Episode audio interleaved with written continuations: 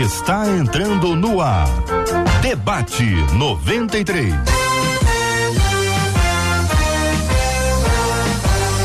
Realização 93 FM. Um oferecimento Pleno News. Notícias de verdade. Apresentação J.R. Vargas. Alô, meu irmão. Alô, minha irmã. Aqui fala J.R. Vargas, estamos de volta, minha gente. Começando aqui mais uma super edição do nosso Debate 93 de hoje, nessa segunda-feira, dia 6 de março de 2023. Que a bênção do Senhor repouse sobre a sua vida, sua casa, sua família, sobre todos os seus, em nome de Jesus. Bom dia para os nossos queridos debatedores, Pastor Vander Gomes, bom dia. Seja bem-vindo ao Debate 93 de hoje, Pastor. Bom dia, JR. Bom dia aos nossos debatedores, aos nossos ouvintes. Que hoje seja uma manhã muito abençoada para nós. Amém. Gisele Taffner é professora, está no debate 93. Bom dia. Bom dia, JR, Marcelo, os pastores aqui presentes, todos os ouvintes. Bom dia. Bom dia, bom dia também para o pastor Douglas do Carmo. E aí, pastor Douglas? Opa, bom dia, JR. Bom dia, Marcela, toda a equipe, família 93, debatedores, ouvintes. Mais uma manhã de aprendizado, de conhecimento. Vai ser bênção para todos os nossos ouvintes. Bênção puríssima. Estamos juntos, minha gente, no debate 93 de hoje, transmitindo com imagens. Atenção, Imagens Brasil pelo Facebook, é o Facebook da 93 FM. Já foi no Facebook da 93, Rádio 93.3 FM. Também estamos agora ao vivo no canal do YouTube 93 FM Gospel. 93 FM Gospel. Transmitimos também agora pelo site rádio93.com.br, rádio93.com.br é o site da 93 FM. Você vai se comunicando com a, com a gente, tem ali o chat do Face, o chat do YouTube para você interagir falando conosco também por meio do nosso WhatsApp. É o WhatsApp da 93 21 96 803 8319 21 96 803 8319. Você vai falar com a Marcela. Bom dia, Marcela. Bom dia, J.R. Vargas, nossos amados debatedores. Bom tê-los conosco em mais uma semana. Como é maravilhoso ter você, nosso ouvinte. JR já falou tudo, mas faço menção aqui da Bianca Rodrigues, Elis Santos, dando bom dia, dizendo que estão na expectativa lá pelo Facebook, nosso canal do YouTube, Valéria Lima, Silvia Rosa, Sara Sodré, Marisa Vidal, todo mundo nos aguardando e no WhatsApp também já tem gente preparada para saber mais de Deus através do debate 93. Benção puríssima, minha gente. Já estamos no ar na 93 FM. Você fala com a gente, interage, participa e assim nós vamos juntos com a graça de Deus até o meio-dia. 93 93 Então, minha gente, a pergunta de hoje, os assuntos de hoje correm aqui ao redor da palavra avivamento. E a mensagem que a gente recebeu de uma de nossas ouvintes foi essa: nos últimos dias, muito tem se falado sobre avivamento, mas afinal, o que é avivamento? Qual é a sua finalidade? A Bíblia fala sobre isso, como ele acontece, como se vive o avivamento. Evidentemente, os nossos debatedores têm muitas experiências, histórias e análises sobre esse assunto. Vou deixar os microfones aqui abertos e perguntar especialmente a vocês: o que é avivamento? O que é? Temos uma definição em comum? São várias, fiquem à vontade. Muito bem, então vou, vou começar aqui. Uhum. Imediatamente a gente tem uma dificuldade para tentar definir avivamento, levando em consideração que a Bíblia não traz uma definição clara ou uma abrangência sobre o tema.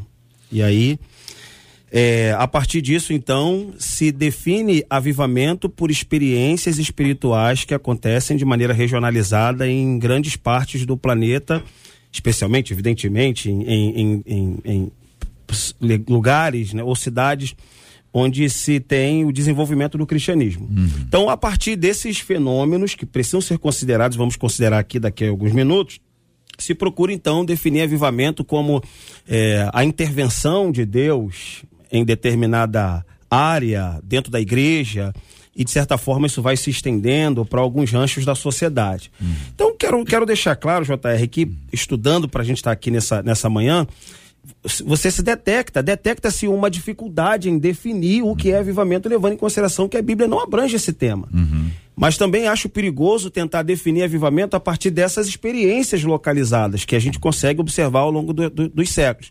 Então, justamente para isso se faz interessante essa conversa que a gente vai procurar aqui definir. Uhum. E vocês? É um, eu entendo a vida, avivamento como um, um derramar do Espírito Santo, né? É realmente algo que acontece não pela por uma força do homem, por uma ação do homem. O homem não é capaz de fazer com que um avivamento aconteça, ele só acontece quando Deus quer. Então o Espírito Santo vem e, e ele, ele, ele aviva, né? ou ele reaviva. É como se ele ativasse aquilo que o cristão está precisando. Então, nós sempre vamos ver, eu ouvi uma frase de Hernandes Dias Lopes, também dando uma olhada no assunto, e ele fala, né, que o útero do avivamento é a crise, né? Então, é, quando uma igreja está sedenta, quando uma igreja precisa de arrependimento, quando uma igreja precisa realmente de algo de Deus, Deus vem e faz. Então, o avivamento é algo que o homem não pode produzir. Ele é feito somente na, pela vontade de Deus, quando Deus quer, com finalidades específicas. JR, hum. é, a palavra nos remete à ideia de avivar e só se aviva o que está morto. A deteriorização da igreja, a fraqueza e o contexto social também muito degradado fazem com que Deus, como disse a pastora, produza na igreja um avivar, uhum. uma vida nova. É claro que o fenômeno que aconteceu recentemente em Hasbury está provocando esse tema em todos os lugares, em todas as igrejas e púlpitos. Uh, nós só vamos saber realmente o que é o avivamento, entender o avivamento, especialmente naquele contexto, se ele deixar os mesmos frutos que o Novo Testamento experimentou quando algum, em algumas ocasiões a igreja recebeu o avivamento. E um dos principais, uma das principais características e frutos que este avivamento tem que produzir é uma transformação social. A igreja é avivada para que ela atue na sociedade de uma forma mais efetiva. Deus precisa da sua igreja para a transformação do mundo. Jesus está voltando, a gente sabe disso. E a igreja está sendo cada vez mais pressionada, perseguida pelos valores sociais e por tudo que estamos vendo. Se não tivermos uma igreja avivada, forte, como resistir a tudo isso? Então Deus está agindo. E na história dos avivamentos, nós temos vários livros na literatura evangélica, nós vamos ver que realmente foram ocasiões específicas em lugares específicos e que esses avivamentos produziram um mover de Deus em várias partes do mundo. O que aconteceu na Coreia, eu estive lá é, pegando um pouquinho do rescaldo né, no ano de 2000. É, em alguns outros lugares da face da terra, onde se sabe do avivamento, isso produziu um movimento muito forte no meio da igreja no mundo inteiro. Eu acho que isso está acontecendo agora por conta do que aconteceu na universidade. Eu quero crer, quero crer profundamente que Deus trouxe um movimento espiritual ali, e por que nos Estados Unidos, mais uma vez, né? Por causa da degradação da igreja. Trabalhei naquele país por sete anos e sei o que acontece ali. A ilusão das megas churches faz com que a gente pense que todo mundo nos Estados Unidos, ou todas as igrejas, são igrejas megas e, e super poderosas. Não. A média de frequência de uma igreja americana é de 80 pessoas uma igreja envelhecida, uma igreja que perdeu muitos dos seus valores, como a filha de Billy Graham disse certa vez na queda das Torres Gêmeas. Então Deus está trazendo um movimento não só ali, mas a outros lugares também. A gente sabe de movimentos na Ásia, na África e até aqui no Brasil em que Deus está despertando a igreja. Só se aviva o que está morto. E a igreja precisa desse choque de Deus, como bem disse os colegas, os irmãos aqui. É um movimento de cima para baixo, não é o homem que o produz, mas é uma ação e uma intervenção espiritual de Deus. Então a gente não consegue agendar o, o avivamento. Ó, vai ter um avivamento daqui a uma semana. Não dá para agendar. Não dá para agendar. Certo? Quer dizer, é, é uma ação divina. Ele que estabelece essa ordem e ele faz do jeito que ele achar que, que deve, evidentemente. Agora, o avivamento, ele é individual e se manifesta coletivamente? Ele é coletivo? Como é que vocês definem isso? Coletivo. Coletivo. do microfone. Coletivo. Uhum. É, nós, nós não vemos um, um pelo menos no, nos avivamentos que a gente vê na história da igreja, uhum. e o pastor teve a oportunidade de ver pessoalmente, de vivenciar pessoalmente na Coreia, nós não vemos algo que nasce. É, que, a, o, a, o avivamento aconteceu com uma pessoa ele sempre vai atingir, ah, por mais que eles. Na, o avivamento nasce no ambiente de oração, no ambiente de busca, mas ele sempre vai afetar uma sociedade. Então, não tem como o avivamento ser individual. É, a gente vê na, na história, né, Jonathan Edward, ele foi um, um, um pastor de avivamento, ele foi o teólogo do avivamento, naquele grande avivamento nos Estados Unidos em 1730, se eu não me engano. Mas é, ele não foi o responsável. Ele foi alguém que estava ali. E, e eu vi também um, um comentário sobre o avivamento agora nos Estados Unidos de que muitos famosos, pastores famosos, é, cantores famosos foram até lá para ver o que estava acontecendo. E eles não passaram o microfone para ninguém. Justamente para que não ficasse uma pessoa marcada naquilo que Deus estava fazendo. Então, eu, né, eu não conheço todo o assunto, mas no que eu li e vejo é o avivamento ele é sempre para um, um povo, para uma comunidade ou é coletivo. Não, é coletivo, isso, essa é a palavra. Concorda? Muito bem. Eu, hum. eu, JR, eu queria rapidinho pontuar uma questão que eu acho que também precisa ter lugar aqui. É, eu tenho dificuldade, confesso que eu tenho dificuldade de acreditar que o avivamento é um movimento de cima para baixo. Eu uhum. tenho dificuldade. Uhum. E então quero polemizar um pouco e acreditar que o avivamento é um movimento de baixo para cima e tentar explicar a razão. Eu acredito, eu acredito que o, o poder que o avivamento provoca, seja na igreja, ou quer dizer, começando na igreja e indo para a sociedade, ele é um poder já dado à igreja.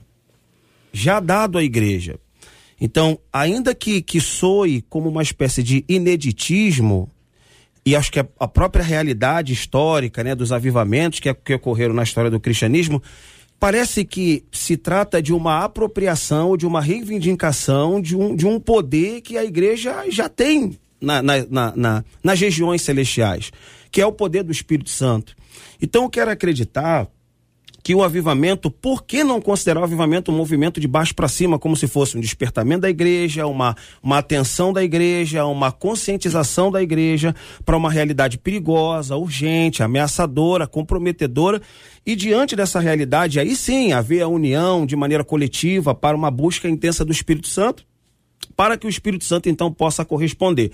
Não é que ele vai ser induzido por isso, mas eu entendo que tudo que Deus faz ou já fez na história dos avivamentos, está fazendo lá nos Estados Unidos, bem como poderia fazer aqui, aqui nas igrejas da, da América Latina, do Brasil especificamente, hum. eu acho que vai partir de um posicionamento da igreja. Se parte de um posicionamento da igreja, acredito que a gente pode pensar também no avivamento de baixo para cima. Hum. Bom, se isso for verdade, aí agora a gente vai então detectar uma realidade aqui no Brasil. Então, por que que não acontece aqui no Brasil? Aí, a meu ver, a gente está com um problema, uma crise dentro das igrejas evangélicas brasileiras, sem generalizar, evidentemente, e parece que isso já não representa mais os principais anseios de uma igreja. Então, se isso não é, ou se isso não faz parte dos principais anseios de uma igreja, ou se faz, mas se só faz no período litúrgico, lamento, gente, lamento. Mas eu também temo que a gente tenha uma palavra sobre avivamento muito no mundo da utopia. Sabe, muito no mundo da utopia. Então, se a gente crê, se a gente crê que no Brasil pode acontecer, se a gente quer que o Brasil aconteça, eu acho que a mudança já precisa acontecer na liturgia, no conteúdo de pregação, no comportamento, na moralidade. E aí sim o Espírito Santo virá de maneira muito potente como tem vindo nesses lugares, e a história do cristianismo vai provar. E aí sim a gente pode experimentar aqui no Brasil o avivamento. Encerrando, dizendo que acredito, evidentemente, que é de cima para baixo, uhum. porque é ele quem produz. Mas eu acredito também que há uma reação, ou seja, a igreja precisa se posicionar para que isso aconteça. Pastor Wander, concorda? É, em parte eu concordo plenamente com o pastor quando ele diz que nós temos acesso a esse poder, realmente temos. Uhum. Há uma fraqueza nossa, uma falha nossa de não buscarmos a totalidade do preenchimento do Espírito Santo, do encher do Espírito Santo em nossas vidas. Isso é a nossa fraqueza, a nossa carne, a nossa debilidade. E quando isso chega a níveis muito baixos, é aí que Deus intervém.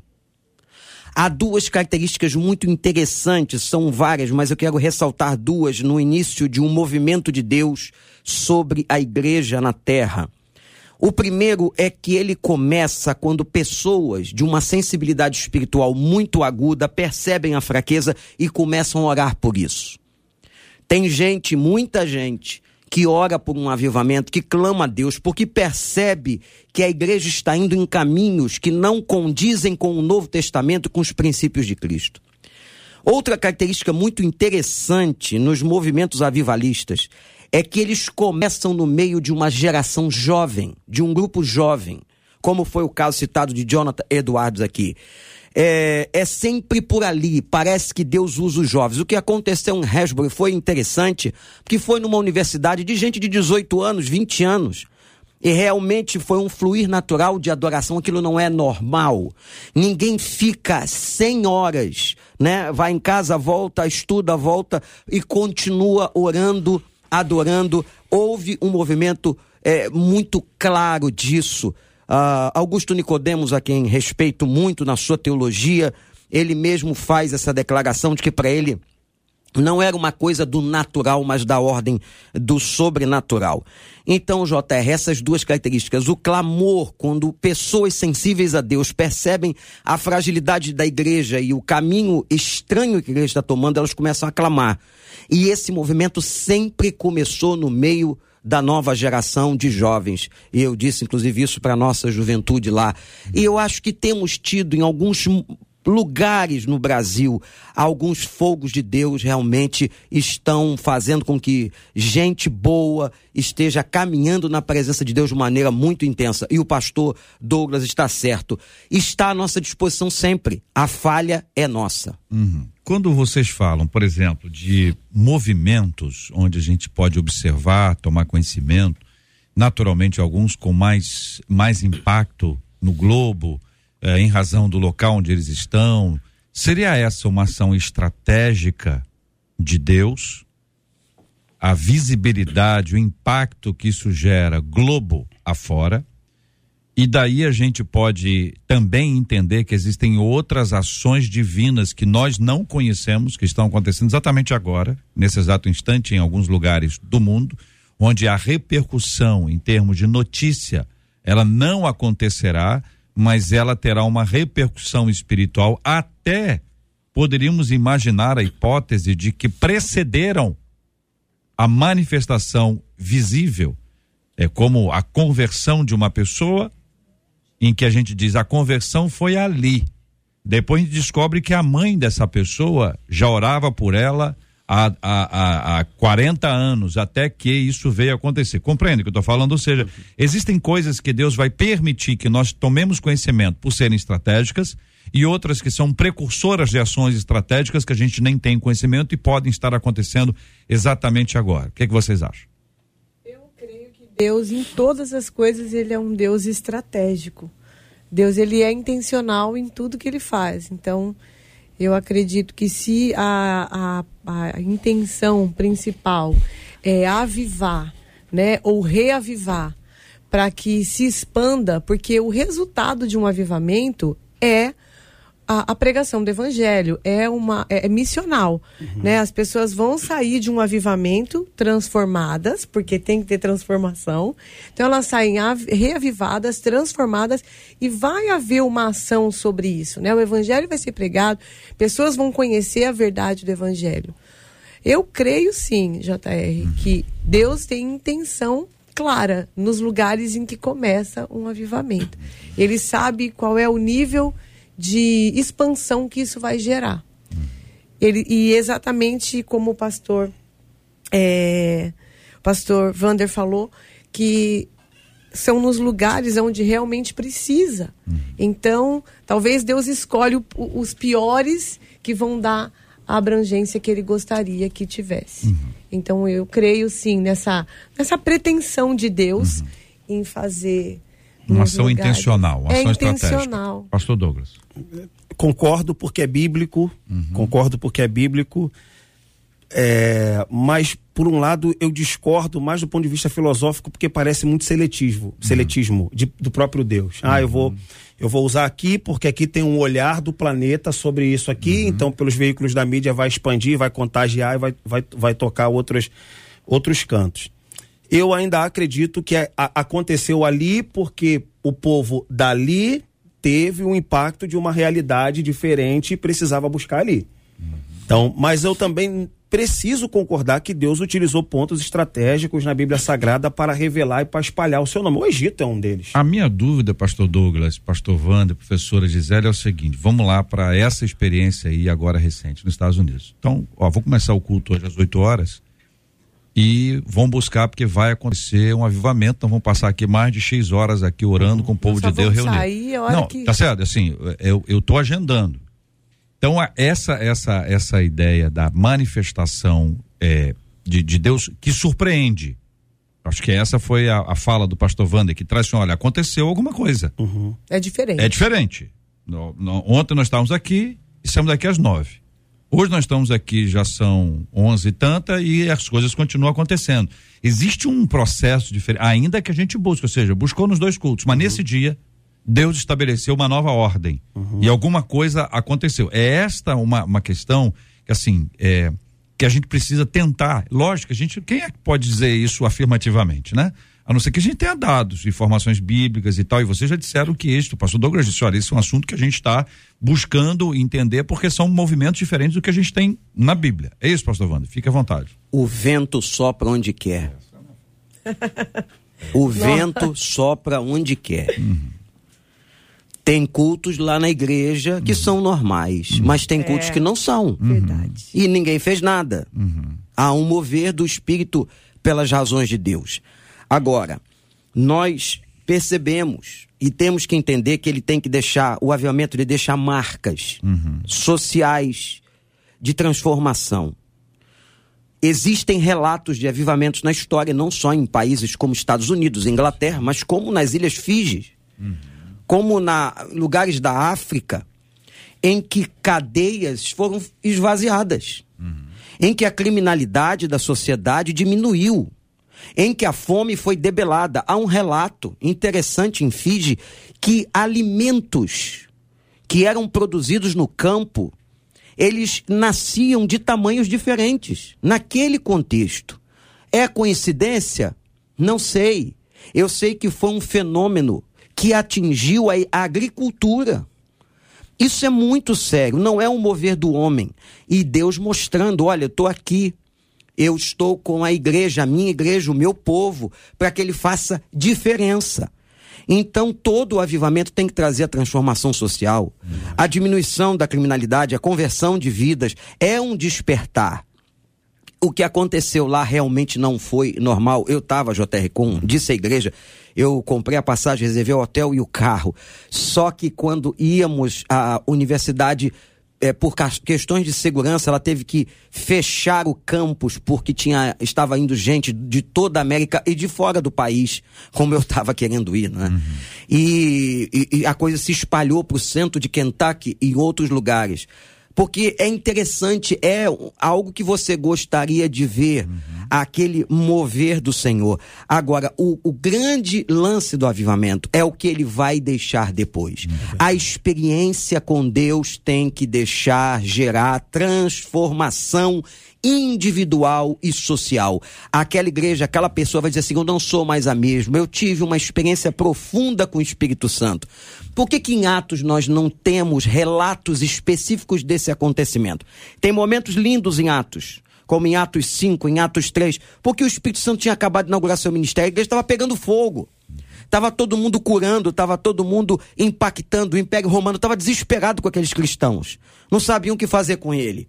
Né? Agora, depois do ano 100, do ano 200, do ano 300, que a igreja começou a entrar numa deteriorização histórica, aí você começa a ver a ação de Deus em avivamentos relatados em testemunho ao longo da história. Então é muito interessante. Agora não esqueça que há um termo em Abacuque né? Que fala lá do hebraico, se você vai fazer a transliteração e a tradução, em que é a palavra avivamento ou sinônimo da palavra avivamento aparece naquela transliteração do hebraico em Abacuque. Uhum. Aviva, Senhor, essa obra, né? Aviva, Senhor. Marcela, e os nossos ouvintes, que estão dizendo, os nossos amados ouvintes? Perguntas, dúvidas, afirmações, histórias? Tem afirmações e tem perguntas. A Raquel, por exemplo, diz: Olha, para mim, avivamento é mudança de vida, é uma mudança de caráter.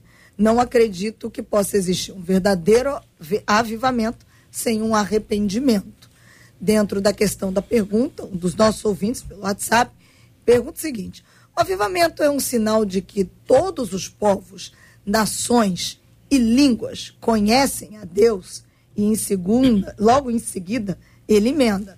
O avivamento seria um prenúncio para a volta de Cristo? E aí, senhores? Jota, deixa eu só fazer uma observação, claro. pastora, só, com licença, sobre Raquel, que uhum. a nossa ouvinte. Uhum. Ela está certíssima, não sei se sa ela sabe, mas é, é só entrar no, no YouTube. O sermão que foi pregado em Hasbro, que gerou esse movimento, era um sermão de arrependimento de pecados. Amém. É, sobre, sobre o que a ouvinte falou, é, o, o que não, é, essa mudança que, que nós temos que receber, ela, ela acontece num avivamento que ele não acontece em todo tempo, ela acontece. Na verdade, tem. Eu sempre brinco com os meus alunos, eu falo, gente, o Espírito Santo, ele, ele não, não age de. Ele não, não, não vem para fazer graça, ele vem para fazer uma obra. O Espírito Santo, quando ele se move, ele se move para operar. Então, isso que, que, a, que ela falou, como é, é, Raquel? Raquel.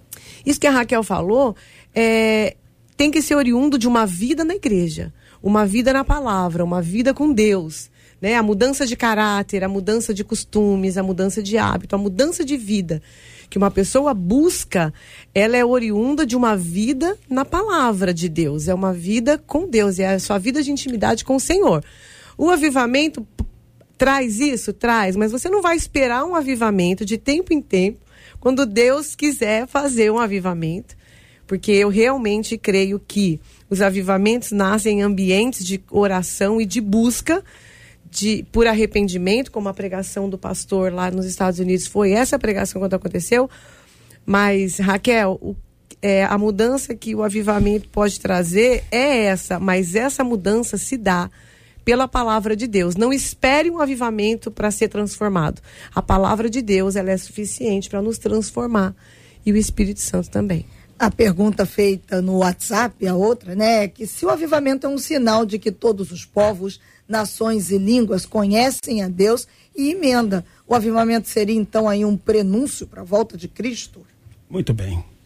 Ainda bem que caiu para mim. Uh, uma outra dificuldade que eu tenho também, como alguém que pesquisa teologia, que lê teologia, é uma expectativa escatológica em muitas igrejas e, e, e há um emaranhado de, de, de, efeitos teológicos sobre isso, dizendo que antes da volta de Cristo se espera um avivamento. Eu não encontro isso na escritura, meu Deus do céu. Então eu vejo escolas aí de teologia, é, online, comerciais, pelas redes sociais. Não, porque antes da volta de Jesus o planeta vai experimentar um grande avivamento. Onde isso está na Bíblia? Eu me pergunto. Aí eles então pegam lá o contexto de Joel, que já foi aplicado há dois mil anos por Pedro. Então Pedro pega o texto de Joel e aplica lá. Então eles estão querendo pegar o texto de Joel de novo e aplicar aqui. E eu sei que em se tratando de Bíblia, o texto de Joel tem o seu lugar, principalmente na ideia da conversão de todos os povos. Eu, como pentecostal, não posso negar que eu tenho uma veia catastrofista. Tenho uma veia catastrofista. Daquela ideia de que o mundo caminha para o caos, para a execução do governo e do domínio de Deus. Então, já a outra linha acredita aí que não, o mundo não caminha para o caos, o mundo caminha para uma, para uma restauração, e o avivamento seria um efeito disso, seria um braço disso. É um tema que eu ainda pesquiso, porque como leitor do Apocalipse de João, né, eu, eu estudo Apocalipse de João há sete anos praticamente, escrevi um livro sobre Apocalipse de João, o Apocalipse de João ele faz uma ressignificação do conceito de catastrofismo a partir do capítulo 6 do Apocalipse, mostrando que as catástrofes que acontecem lá, a partir do capítulo de número 6, são símbolos como se Deus estivesse destruindo novamente né, o Egito, mas naquela ocasião é a Babilônia, para exercer o seu domínio. Então eu não consigo ver um avivamento explícito com relação a isso. Então, respondendo à pergunta da nossa ouvinte, não consigo associar avivamento com volta de Jesus. Não consigo. Uma outra ouvinte, quando o pastor Vander estava falando sobre os movimentos de avivamento começarem muito com jovens, ela logo mandou aqui perguntando: como é que me explica então? Os jovens serão avivados primeiro, para depois os mais velhos passarem por esse avivamento? Ou os jovens serão avivados e eles avivarão os mais velhos? Tipo, diz ela, dois pontos. A unção transbordando de uma pessoa para outra é a pergunta dessa outra ouvinte pelo WhatsApp. Ô, Vander. É, é um mistério de Deus, a gente não sabe tudo. É importante você ouvinte entender isso. Como o pastor Douglas disse aqui, nós, a gente continua pesquisando, tentando entender um monte de coisa. Mas a Bíblia também diz que o jovem tem a força. E ele consegue ficar 20 horas em vigília clamando ao Senhor. Ele, ele consegue contagiar o pai e a mãe. Ele consegue contagiar a igreja. Uma geração nas mãos de Deus é, é uma dinamite, é um dínamo, uma explosão. Então, eu não sei explicar direito, tenho algumas desconfianças do porquê, mas o fato é que os avivamentos históricos começam no meio de uma nova geração de pessoas jovens, sim, e acaba contagiando a igreja como um todo. Eu não tenho por exemplo, como pastor há, há 34 anos na mesma igreja, não tenho um prazer mais maravilhoso do que ver adolescentes, jovens, crianças buscando a Deus, se batizando. Eles impactam a igreja, eles trazem à igreja realmente um, um, um contágio muito importante né, da presença de Deus. Isso tem acontecido e eu, a gente não tem muita explicação é, para isso, porque tem muitas coisas na Bíblia e da palavra e do Senhor que são realmente misteriosas. Há coisas que nós não vamos entender. Um dia veremos face a face. Existe uma manifestação é, que a gente poderia considerar como avivada, que se pode identificar, considerando que vocês disseram que avivamento vai acontecer dentro do indivíduo, a, além desse impacto das, dos nossos frutos, e aqui eu me refiro apenas às questões físicas específicas e não aos frutos, que podem gerar essa ideia de que houve e na verdade não houve, é possível imitar, ou mesmo no calor de querer imitar uma manifestação considerada por alguns como avivada, a pessoa tem um temor de Deus maior e ela recua quanto a isso, ou a gente pode de alguma forma acabar olhando, vendo e repetindo como se tivesse acontecendo com alguém, mas na verdade é só uma imitação. Muito bem, então vamos lá. Acredito muito no, no, no, no avivamento individual, acredito muito no avivamento individual e acredito também que por que não, por que não se inspirar em determinadas manifestações e tentar tornar genuína essa, essa experiência na vida comunitária local. Né? Então, sei lá, qualquer lugar, na Baixada Fluminense, no centro do Rio, na Zona Sul, na Zona Norte. Eu acho que esses movimentos devem nos espelhar. Agora, uma coisa que a gente precisa considerar, pelo menos eu estava pensando muito nisso quando vinha para cá, porque eu, como alguém que é observador da vida, como todos nós aqui, hum. às vezes a gente quer pegar um contexto que acontece num país de primeiro mundo, que é o caso lá da, da, dos Estados Unidos da América, e quer aplicar, por exemplo, no meu caso, gente. Eu sou morador do complexo alemão. Uhum. Como é que eu vou pegar uma realidade que se dá lá uhum. e vou trazer para uma realidade do complexo alemão, onde os problemas sociais são de, são de ordens completamente diferentes. Uhum.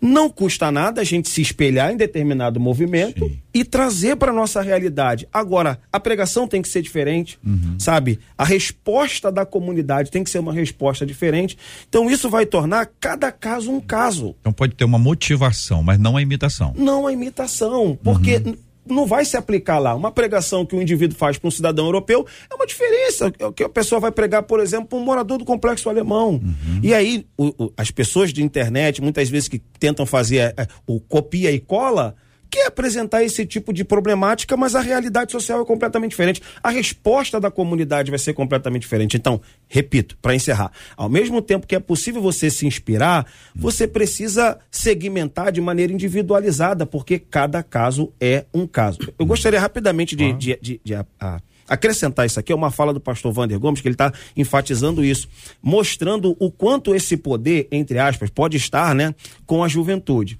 Eu, eu, eu adiciono não somente a juventude, mas como foi lá na, na, na América, é uma juventude universitária. E como na reforma protestante, o resultado da reforma protestante se deu a partir de uma, de uma percepção, de um conhecimento teológico que se deu na universidade. Então a gente precisa pensar isso aqui. Avivamento, como aconteceu na reforma protestante. Lutero capta uma nova, que é a compreensão da palavra de Deus na universidade e espalha para a sociedade de modo geral e todo mundo sabe o impacto que teve. Uhum. Então, há um tipo de conhecimento bíblico que está sendo disseminado na universidade, pessoas estão buscando conhecimento bíblico numa universidade que não estão conseguindo ter acesso na igreja, porque a pregação da, igreja está eivada de materialismo, teologia da prosperidade, de movimento de fé na fé, onde se tenta adulterar. Eu Estou generalizando, tá, gente? Os uhum. ouvintes também generalizando, pelo amor de Deus. Cada caso é um caso. Eu conheço muitas igrejas saudáveis, prego em muitas igrejas saudáveis. Mas precisa se identificar também que a, a, palavra que chega ao ouvinte de hoje é uma palavra muito materialista. Então ele não consegue sequer pensar que existe uma palavra pecado ou arrependimento. É sempre, não, o que, que você vai receber hoje? Você vai receber isso, você vai ganhar isso, Deus vai te dar isso. Então ele não pensa que ele está no pecado, ele não pensa que precisa se arrepender.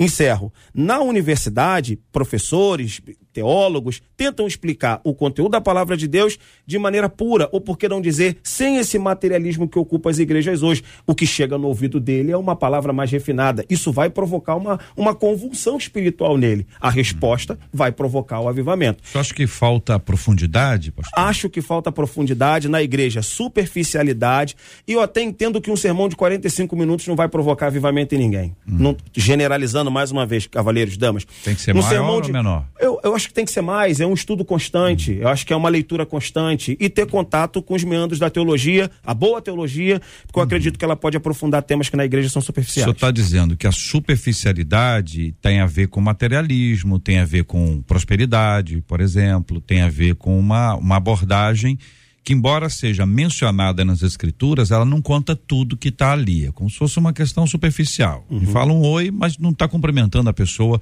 de forma adequada. O senhor busca aí esse resgate do que o senhor entende ser profundidade. Pastor Wander, professora Gisele, concordam, discordam? É, no tocante ao avivamento, eu acho que esse ambiente, então, é o um ambiente propício para o avivamento acontecer, né? Se está faltando palavra, está faltando comida espiritual, está faltando substância, está faltando o suficiente para o crente ficar de pé. Então precisa então de uma ação sobrenatural do Espírito Santo. Eu acredito, eu, eu sou assim, eu, eu creio no mover do Espírito Santo. Uma das matérias que eu dou é manifestações do Espírito, oração. Então, assim, eu estou sempre envolvida nesses temas é, lá no seminário, na igreja. Mas eu acredito que Hoje nós precisamos de, de pregações que tenham mais substância. Realmente não se prega arrependimento.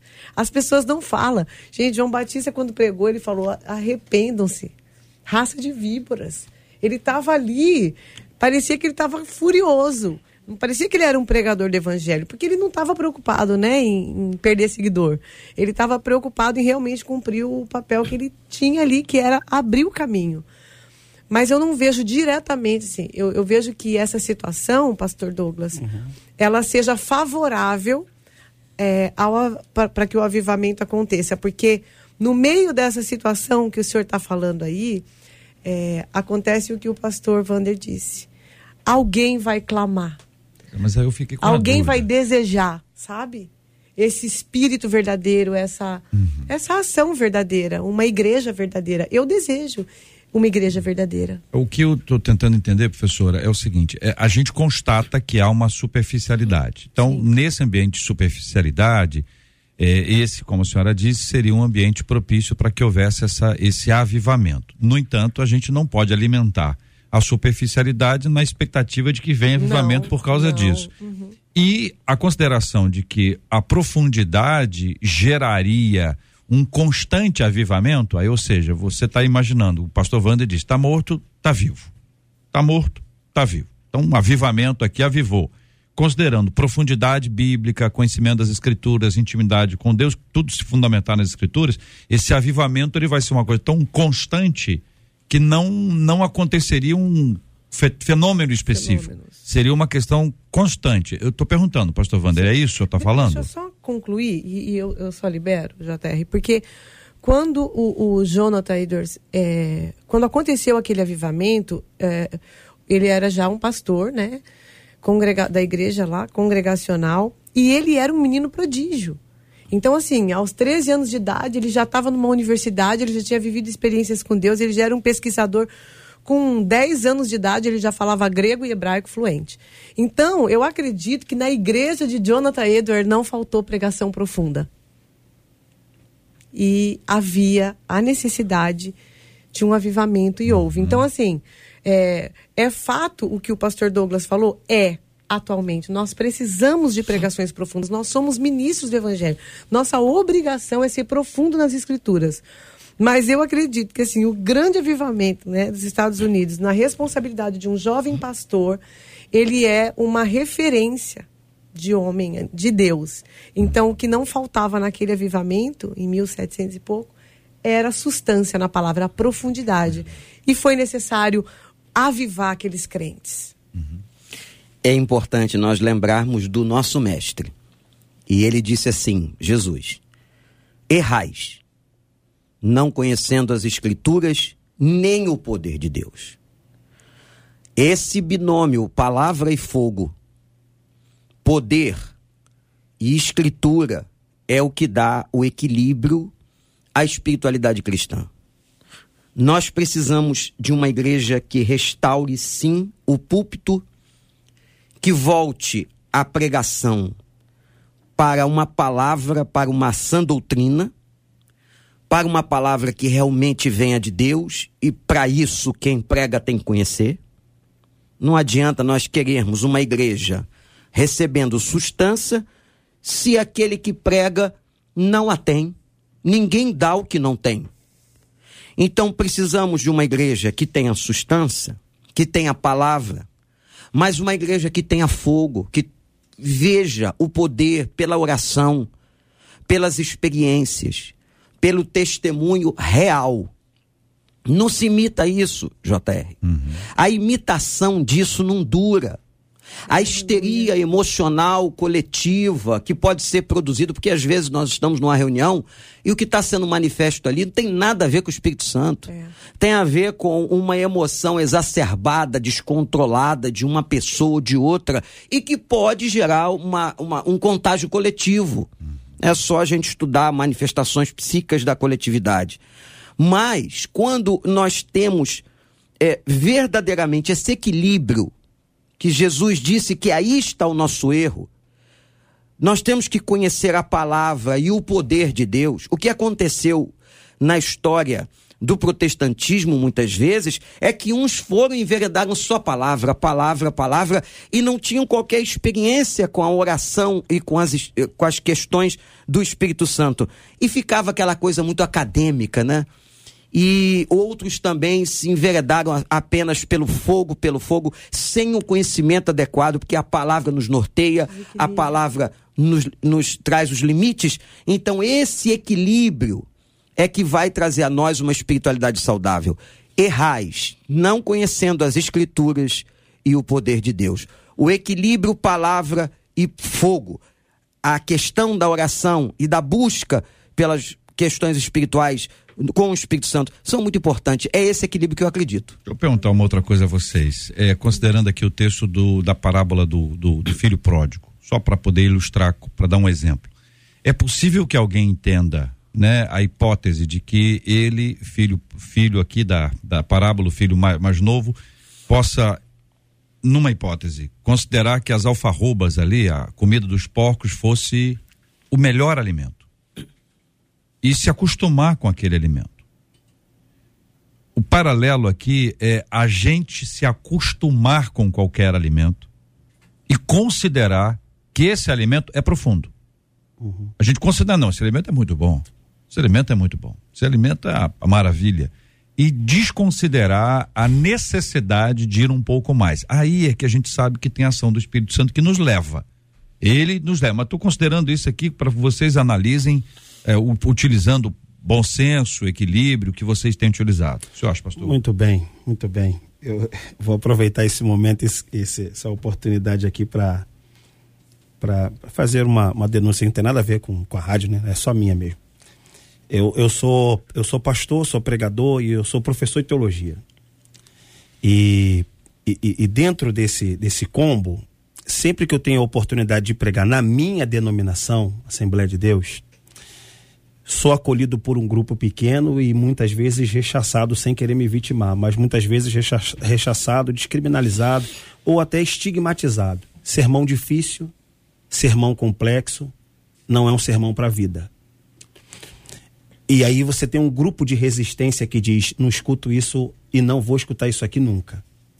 O grupo ainda é muito pequeno, o, o que me faz intensificar a minha vocação dentro da denominação, de alguém que quer levar a palavra de Deus com seriedade e aproveitando o que de bom se tem na teologia, porque tem coisa ruim também na teologia, não se pode negar.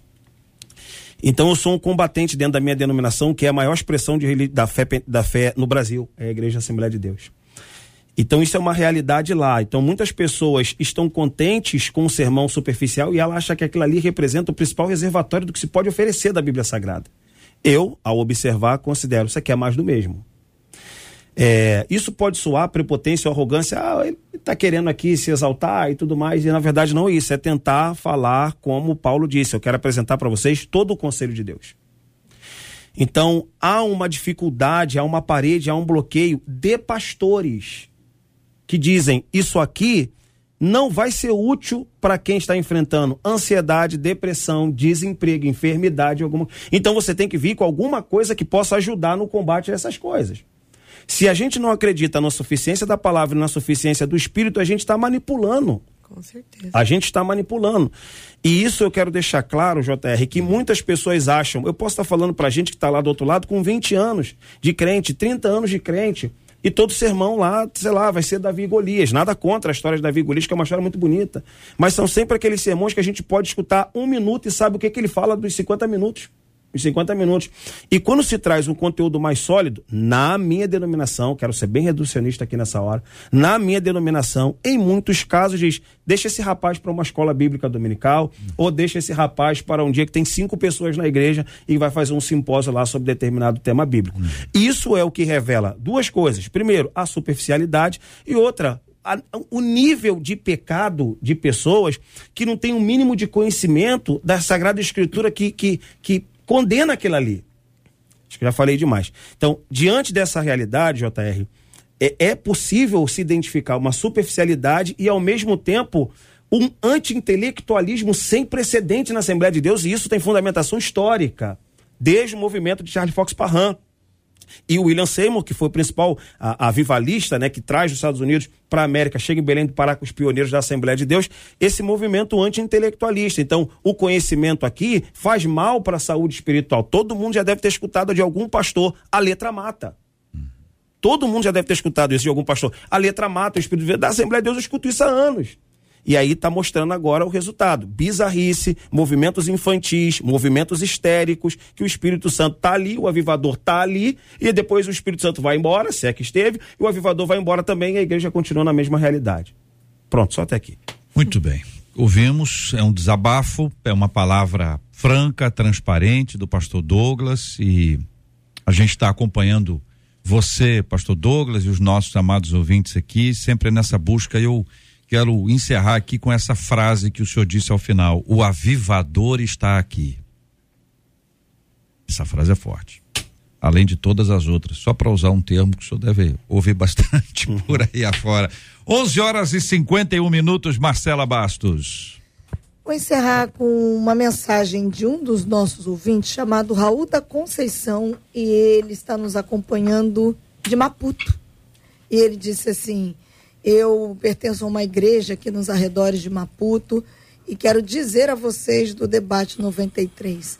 Temos vivido cultos e reuniões avivadas em nossa igreja, em nosso país.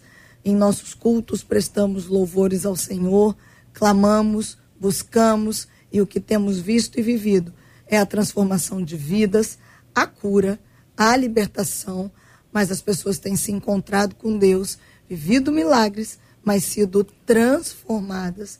Quero dizer a vocês que tenho a alegria de estar na África vivendo um tempo de avivamento, diz o Raul da Conceição, que está nos acompanhando de Maputo. Muito bem, capital de Moçambique, muito obrigado pelo carinho da sua audiência, por estar com a gente aqui na 93 FM. Uma de nossas queridas ouvintes, minha gente, diz o seguinte: durante uma briga, acabei chamando meu noivo de moleque. E ele tentou me agredir. A discussão esquentou, ele enlouqueceu, surtou, tentou quebrar o portão da minha casa, eu fui me esconder no meu vizinho. No dia seguinte, ele se arrependeu, pediu perdão a mim e a minha mãe. Eu perdoei, mas minha mãe não pode nem ouvir falar no nome dele. A gente continua assim, se encontrando, embora nós não tenhamos reatado.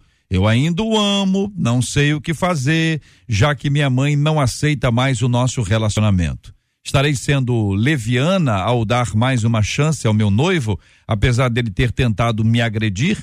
As agressões na época do namoro são reflexo do que o casamento será no futuro? Uma relação sem a aprovação dos pais pode dar certo?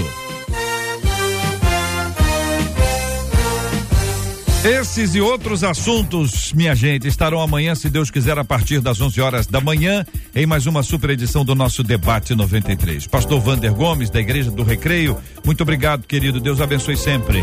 Muito obrigado, JR. Foi um privilégio estar aqui com vocês, com os ouvintes, com essa mesa ilustre.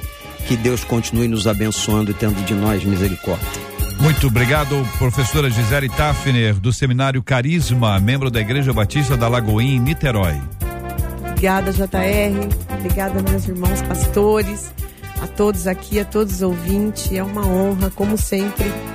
É um presente de Deus estar aqui. Obrigada. Pastor Douglas do Carmo, pastor auxiliar da Assembleia de Deus de Bom Sucesso, muito obrigado, meu irmão. Eu que agradeço, JR, Marcela Baixos, toda a família 93, equipe 93, todos os ouvintes que concordam, discordam, mas refletem sobre as nossas colocações. O interesse, o interesse da gente é sempre iluminar a luz do conhecimento bíblico que a gente obteve. Então, agradecer também essa mesa seleta aqui, professora Gisele, pastor Vander Gomes, que é uma inspiração, já acompanha há muitos anos. Deus abençoe o senhor e a todo o público da 93. O que é legal aqui, gente, é que a gente pode falar né? A gente pode expressar opinião, a gente pode até discordar, é normal, mas sempre sempre no clima de absoluta paz e é um lugar também de fala onde a gente pode desabafar e dizer as coisas e eventualmente alguém pode discordar, como disse o pastor Douglas, mas já está dito. É um lugar de conversa. Quem quiser falar também pode vir para cá que vai ser uma alegria muito grande receber essa turma, né, Marcela? Exatamente. Eu agradeço aqui o carinho dos nossos queridos debatedores, nossos ouvintes que já estão, JR, hum. inclusive respondendo as questões do debate de amanhã. Oh. Nós nos encontramos amanhã, porque o negócio já começou a ficar muito bem, minha gente. Eu quero convidar o pastor Vander para orar conosco. Nós vamos apresentar, pastor, o tema de amanhã, diante de Deus em oração. Nós vamos orar pela cura dos enfermos, pelo consolo aos corações enlutados e também vamos trazer este tema que foi alvo da nossa discussão hoje aqui para diante de Deus em oração, em nome de Jesus. Senhor Deus, nós te agradecemos esse privilégio de estarmos aqui. Que o Senhor continue abençoando a tua igreja, os nossos ouvintes. Que o Senhor, Pai, possa ter misericórdia daqueles que estão nos hospitais, nos presídios enfrentando todo tipo de dor, de sofrimento nas suas famílias e sofrimentos pessoais. Ó Deus, traz a nós o discernimento. Abençoa o debate de amanhã, esse tema tão relevante que será discutido, que seja conduzido pelo teu Espírito. E ó Pai, como disse o profeta, aviva a tua obra nos nossos dias, Senhor, para que a tua igreja possa ter a força do teu Espírito para que possamos continuar na proclamação desse evangelho, evangelho do Senhor Jesus, por quem oramos. Amém. Que Deus te abençoe.